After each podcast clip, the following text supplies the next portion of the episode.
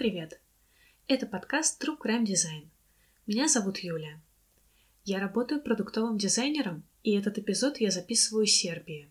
Всем привет, меня зовут Марина. Я работаю тем лидом продуктовых дизайнеров. Я сейчас живу в Черногории. Не экономьте на команде UI UX разработчиков и не позволяйте вашему интерфейсу превратиться в динозавра. Делайте редизайн хотя бы раз в три года. Если вы не согласны со мной, то спросите у Ситибанка, чья ошибка в пользовательском интерфейсе обошлась им в 500 миллионов долларов. Как показывает пример Ситибанка, организации должны понимать важность использования современного программного обеспечения. Ситибанк мог бы легко избежать своей ошибки, если бы не пользовался программой для финансовых транзакций с интерфейсом игры «Сапер» на винде двухтысячных. Марин, а как ты считаешь, как часто нужно делать редизайн интерфейса? Я, если честно, глобально против редизайна.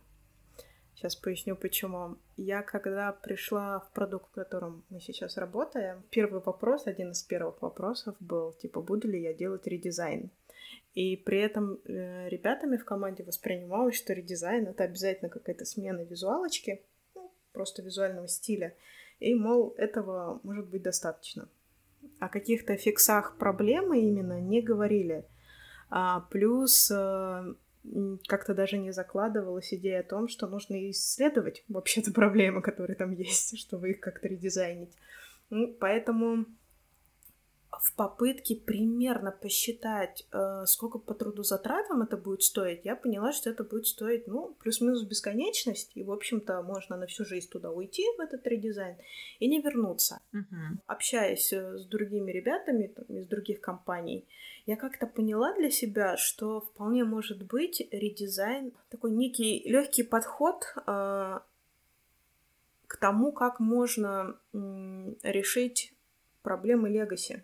Ну, то есть вместо того, чтобы распутать какие-то вещи, которые там заложены были изначально, из-за того, что они не были продуманы, и пофиксить их а, по чуть-чуть, мы принимаем решение, типа, этот узел разрубить и сделать все заново. То есть создать новое, по сути, легаси. Короче, не знаю, я себе в этот в портфолио в своей голове делаю такую галочку, что типа я еще не сделала ни одного редизайна, и я поэтому большая молодец. Ага. Ну вот знаешь, например, живя в Сербии и пользуясь сербским вебом, любыми сайтами, вообще я понимаю, что неплохо было бы обновить какие-то тренды до современных, потому что, например, я не знаю, в России у нас на это обращают внимание, у нас уже нормально иметь команду дизайнеров, в любом сегменте, там и финансовом, государственном. Вообще, на самом деле, забегая вперед, глядя на интерфейс Ситибанка, вот этой вот операционной системы, о которой я буду говорить, да, она правда, как я сказала, выглядит как игра сапер на винде двухтысячных, то есть все серое, серо-черное, кнопки обычные, очень много текста, очень много там столбцов. В общем, вот что ты думаешь о таком редизайне? Знаешь что? Тоже тут двояко, мне кажется. С одной стороны, да, там, типа, интерфейсы из 80-х, они очень сильно отставали по UX, тогда не сильно парились по поводу того, что некоторые люди могут быть э,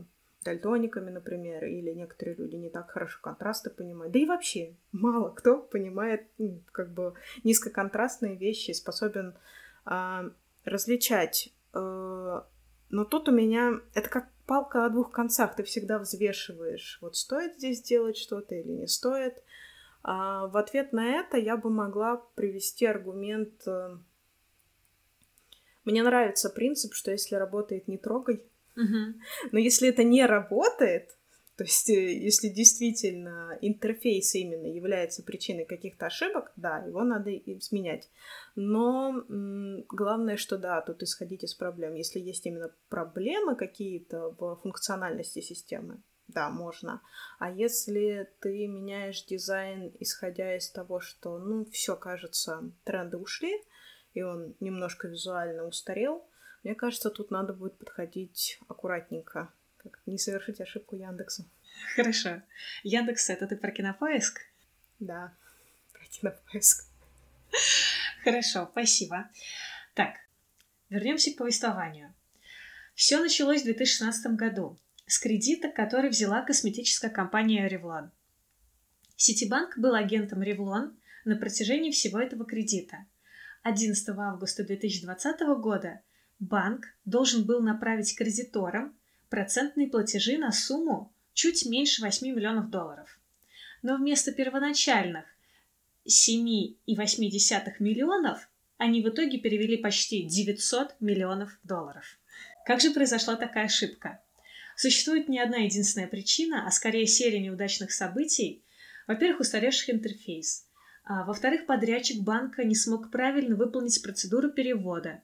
В-третьих, люди, ответственные за утверждение процедуры, не заметили ошибку и вместо этого одобрили весь процесс. Фактически работа по заключению этой сделки была возложена на субподрядчика в Индии. Его имя Рави. Итак, давайте окунемся в жаркую Индию. Такой вопрос. То есть он вместо того, чтобы... Я, я запуталась, у меня сложно с цифрами. А можешь еще раз повторить? Вместо какой суммы он какую назначил? Вместо 8 миллионов, ну там, там 7 и 8, ну то есть я образно говорю, вместо примерно 8 миллионов он перевел 900 миллионов долларов. То есть э, компания попросила типа немножко миллионов, совсем чуть-чуть, а да. он умножил это все на очень даже немножко. Ага, понятно. Класс. А, и при этом он не был единственным человеком, который совершил ошибку. Далее ошибка была, транзакция ошибочная подтверждена. Да, подтверждена еще двумя людьми. Ага, хорошо, ладно, интересно. Давай, жги дальше. Итак, значит, мы в жаркой Индии, август 2020 года, местное время 17.15. А, предлагаю нарисовать воображение серый экран этого интерфейса. Как я упоминала, похоже на игру «Сапер». Наверху страницы поле для ввода, которое именуется «Название объекта». И там введены цифры буквенные значения, нам неизвестные, но одно понятно наверняка. В поле значится клиент Revlon. Рави смотрит в интерфейс, и ему предоставляется список с несколькими чекбоксами, которые можно отметить, а также поле для каждого чекбокса, в которое можно ввести номер счета для совершения перевода. Итак, доступны следующие поля с чекбоксами – и с инпутами для этих чекбоксов. А, поля для чекбоксов – основная сумма, аванс, фонд. На самом деле там было больше трех полей, но мы сократим задачу, так как решение кроется именно в этих комбинациях. Субподрядчик устанавливает флаг в чекбоксе «Основная сумма», вводит номер банковского счета Ситибанк в поле, и сейчас разъясню терминологию. Банковский счет – это внутренний счет Ситибанка – который используется для определенных транзакций, а именно для учета внутренних безналичных операций с фондами и для обеспечения того, чтобы деньги не покидали банк. Операционисту из Индии показалось, что такое комбо, основная сумма и номер банковского счета Ситибанка, гарантируют, что основной платеж останется в Ситибанке –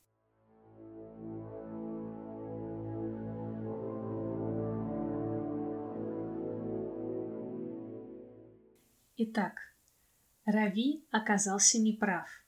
Чтобы предотвратить выплату основного долга, ему нужно было также установить флаг для полей аванс и фонд, вписать в оба поля банковского счета добавок к основному долгу. То есть, а, по умолчанию, для того, чтобы предотвратить выплату основного долга типа сразу, а, ему нужно было сделать несколько дополнительных действий, а по умолчанию бы изначально щедрый банк бы выплатил типа все.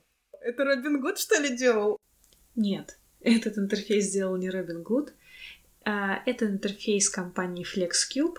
Подробностей об этой компании у меня нет, но этот интерфейс достаточно древний, он серый и совершенно неинтуитивный. Мне кажется, тут не только еще, что он древний интерфейс, он очень сильно продуман, как будто бы они занимаются альтруизмом, а это как будто бы не банк, а благотворительная компания.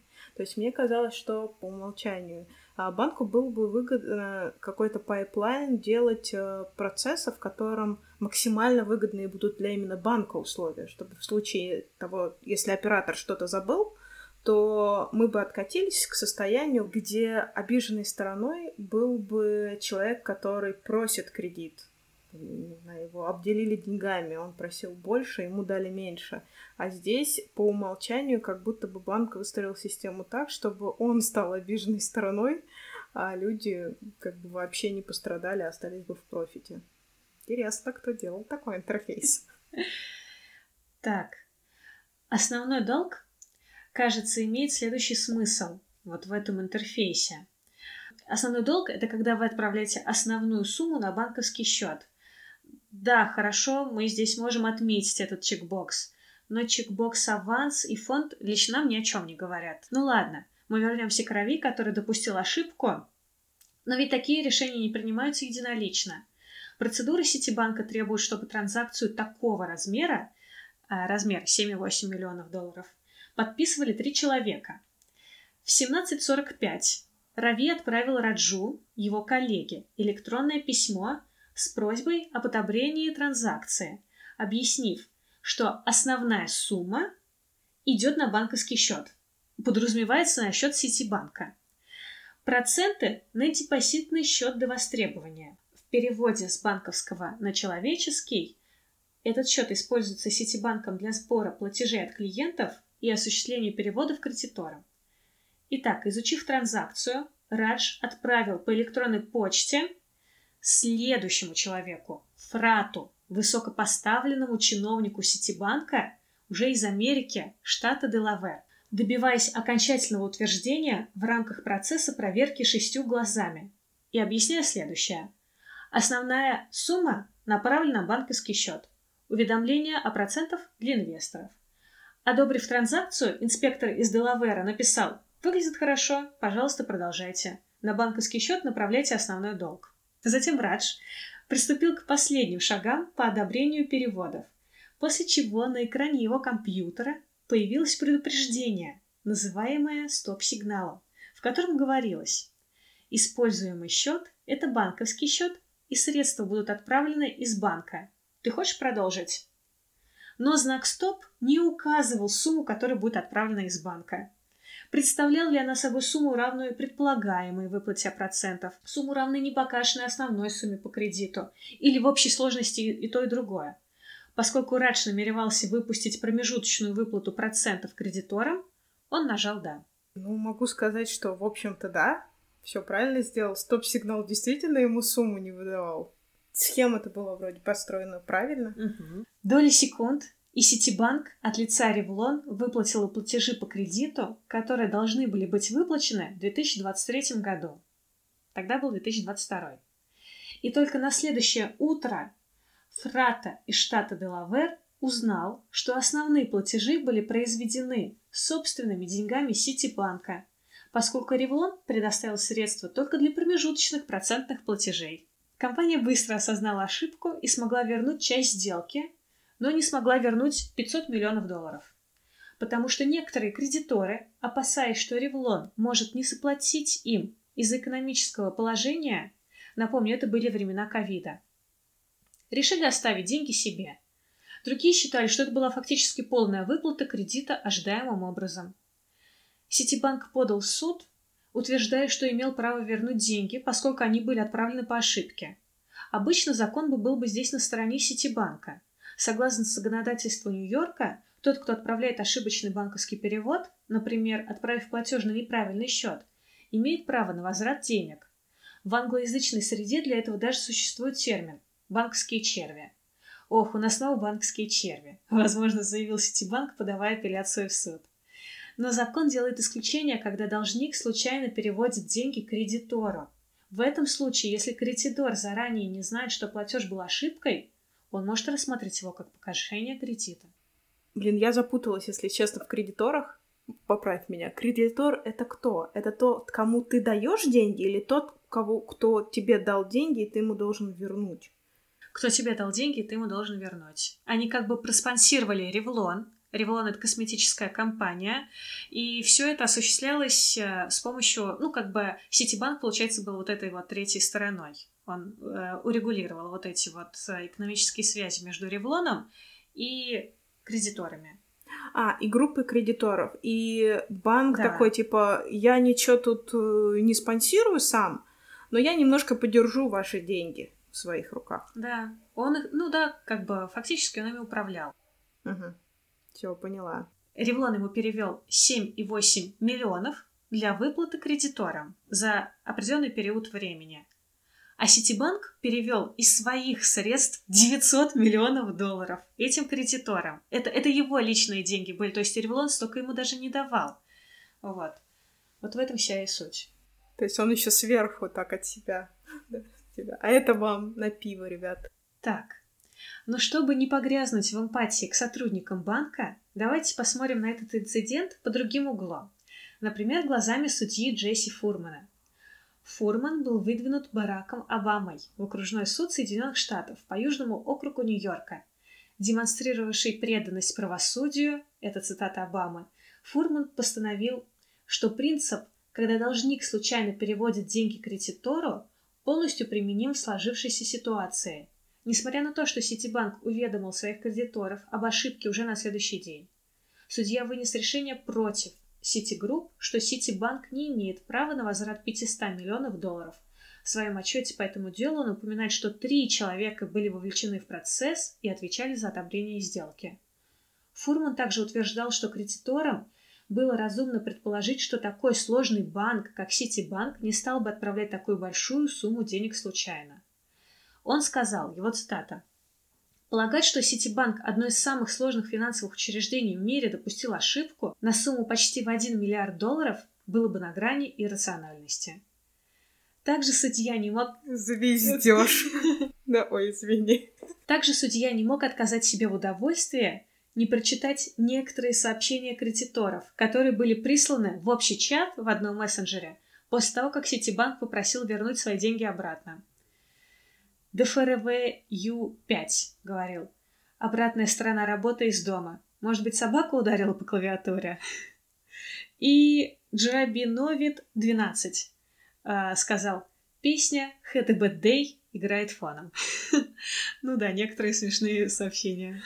Слушай, но при этом судья на серьезных, то есть он по кеку за... прочитывает сообщение о том, что, ну, понятное дело, что люди косякнули. Да. При этом на серьезных щах он говорит о том, что, типа, ну, такая большая организация, ну, не могла никак накосячить. Да. Ребят, вы это сделали намеренно, и поэтому тут все все по закону. У меня есть одна гипотеза. Наверное, кредиторы от этой сверхмани скинулись там по чуть-чуть, каждый из них, и подкинули судье тоже. Ну, по-другому я объяснить это не могу. Почему он скажет, типа, да-да, все, ребят, все в порядке. Мы все таких ошибок люди совершать не могут. Значит, все по-честному. Да. Никакого мисклика не было. Тот факт, а, отметил судья, что кредиторы не отпускали никаких шуток почти целый день, доказывает, что когда они получили платежи, они думали, что они были законными. То есть эти сообщения появились не сразу от кредиторов, они появились только на следующий день. А, ответчики как раз отметили, что суммы, которые они получили, соответствовали суммам, которые Ревелон задолжал им до копейки, что дает им основание предположить, что это было досрочное погашение кредита. История для нас, следящих за ней в СМИ, останавливается на том, что Ситибанк подал апелляцию на решение судьи Фурмана – и начало внутреннее расследование. Банк будет добиваться полного возвращения денег. И этот суд еще идет, да? Да. Вот последний я читала Bloomberg, э, окончания нет, значит, суд еще идет. Это вот было последнее свеженькое из того, что я нашла. Это будет, наверное, мне кажется, интересный процесс в том плане, что, скорее всего, это... Ну, сейчас попытаюсь сформулировать. А, мне нравится, какова тут э, цена ошибки. Именно она выражается в деньгах напрямик. Мы обычно привыкли при, примерно прикидывать, какое будет э, именно стоимость исправления каких-либо ошибок в интерфейсе, сделанных юзерами.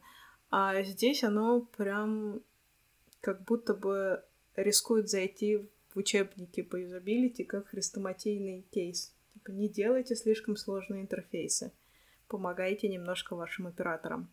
Да, ты права, Марина. И мне бы тоже хотелось сделать некий вывод, а, потому что я видела скриншот этой программы. Мне показалось, что там информация была представлена практически без иерархической структуры, что там отсутствовали цвета. Ну, там вообще была она серо-бело-черная.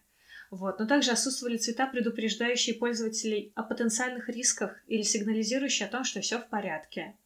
А, вообще программа казалась, а, как мы уже упоминали ранее, с высокой уровнем сложностью, и она не была интуитивной.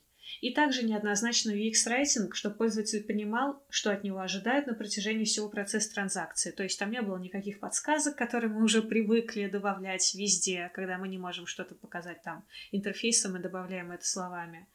Вот, поэтому, да, в принципе, это действительно христ, э, хрестоматийный урок для дизайнеров.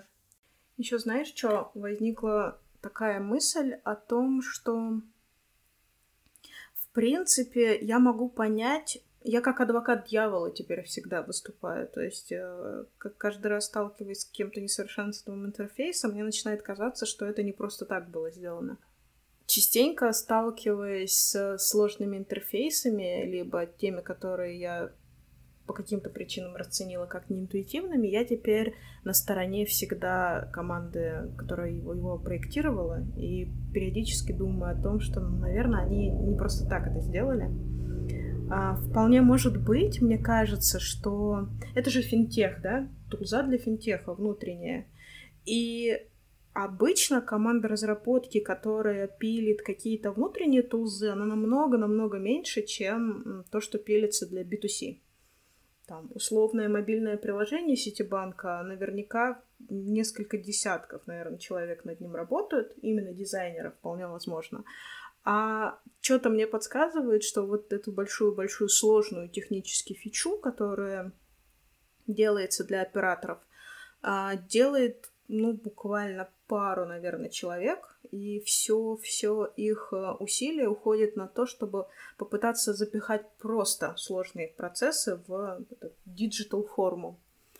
И это, наверное, и плюс, и проклятие. В чем плюс? А, в том, что у команды, с одной стороны, есть близкий доступ к операторам, которые работают. То есть, в общем-то, можно сходить и спросить у какого-нибудь Раджеша, э, чем тебе неудобна там наша система, и что бы ты хотел там видеть. Э, что ты периодически переписываешь, какие у тебя есть записи для того, чтобы свою рутину делать чуть-чуть быстрее. Это одна сторона медали. Вторая сторона медали, я почти на 100% уверена, что у них нет на это времени. Именно поэтому, наверное, а, такая бедная цветовая схема, потому что это буквально несколько цветов, это типа дешево и легко поддерживать. А если у нас есть какое-то многообразие элементов, то всегда на поддержку уходит намного больше времени. И любое следующее изменение интерфейса, оно умножается на вот это многообразие. А, что сказать? Труд UX-дизайнеров, наверное, для внутренней тулзы он мало заметен. Они как эти, как шахтеры. Вечно, видимо, перемазанные в мазуте digital а. черные такие, напуганные, голодные и с этими гигантскими-гигантскими глазами.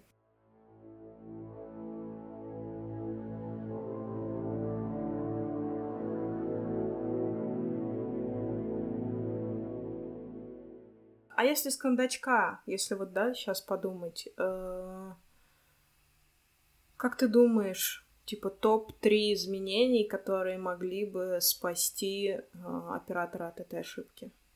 Конечно, хочется добавить дополнительное описание к непонятным лейблам, чтобы они не читались двойственно, поэтому если уж нет места добавить это непосредственно в форму, я бы добавила иконки со знаками вопроса, знаешь, такие используются повсеместно в вебе.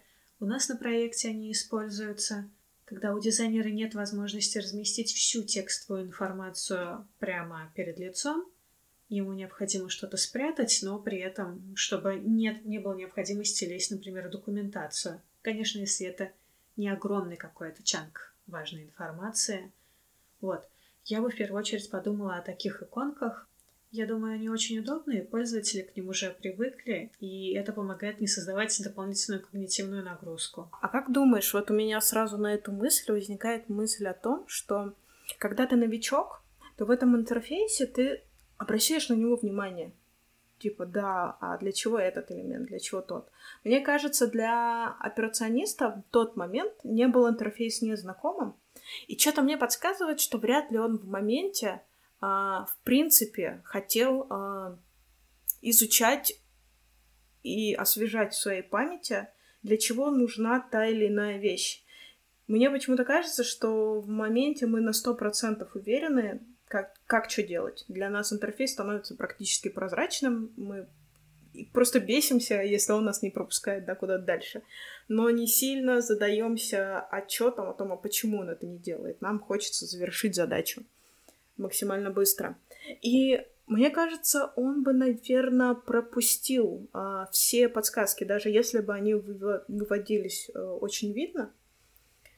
А, сканированием, да, там, страницы в поисках э, знакомого элемента, подтвердить, наверное, отправить им все, да, как, как такую какую-то кнопочку искал, возможно, чтобы просто закрыть задачу и пойти, не знаю, дальше кофеек пить. Да, но тогда бы а, тут вообще было очевидно из самого текста, тогда бы в модальном окне, завершающем вот эту транзакцию, нужно было бы выводить прям полное summary, а, чем, а что вы сейчас делаете. Вы отправляете кредиторам с такую-то сумму денег, там, для подтверждения нажмите «да». Или там а, вернуться назад, отредактировать, изменить дополнительными кнопками. Ну, вот это, конечно, прям... Это очевидное.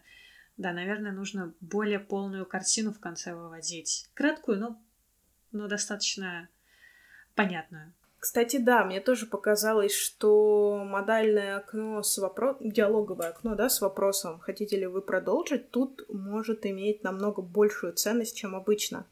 Обычно мы вешаем на такие элементы просто необходимость того, чтобы немножко затормозить юзера, да, в его этом потоке, его поток сознания, чтобы он немножко притормозил и задумался, все ли он делает правильно. А здесь, наверное, а, да, мы выводим, допустим, диалоговое окно, но если мы не выводим весь объем необходимой информации, то есть, опять же, а какой, какой объем необходимой информации? Вот что именно выводить? Тут, наверное, нужно задаться вопросом, нужно, наверное, выводить всю информацию, ошибка в которой к какому-либо из пунктов может заставить юзера принять решение нажать на кнопочку «Нет». Тут, наверное, подошло, ну, естественно, по классике подошло бы юзабилити тестирование, которое они, скорее всего, не делали, потому что у них не было ресурса. Но немножко хотя бы сократовским диалогом а, можно было бы прогнать, что именно меня может заставить сказать, что я эту транзакцию не хочу проводить. Типа, какие пункты. И кажется, что сумма это довольно-таки вариант, который лежит на поверхности. Конечно, who knows, но хотелось бы верить.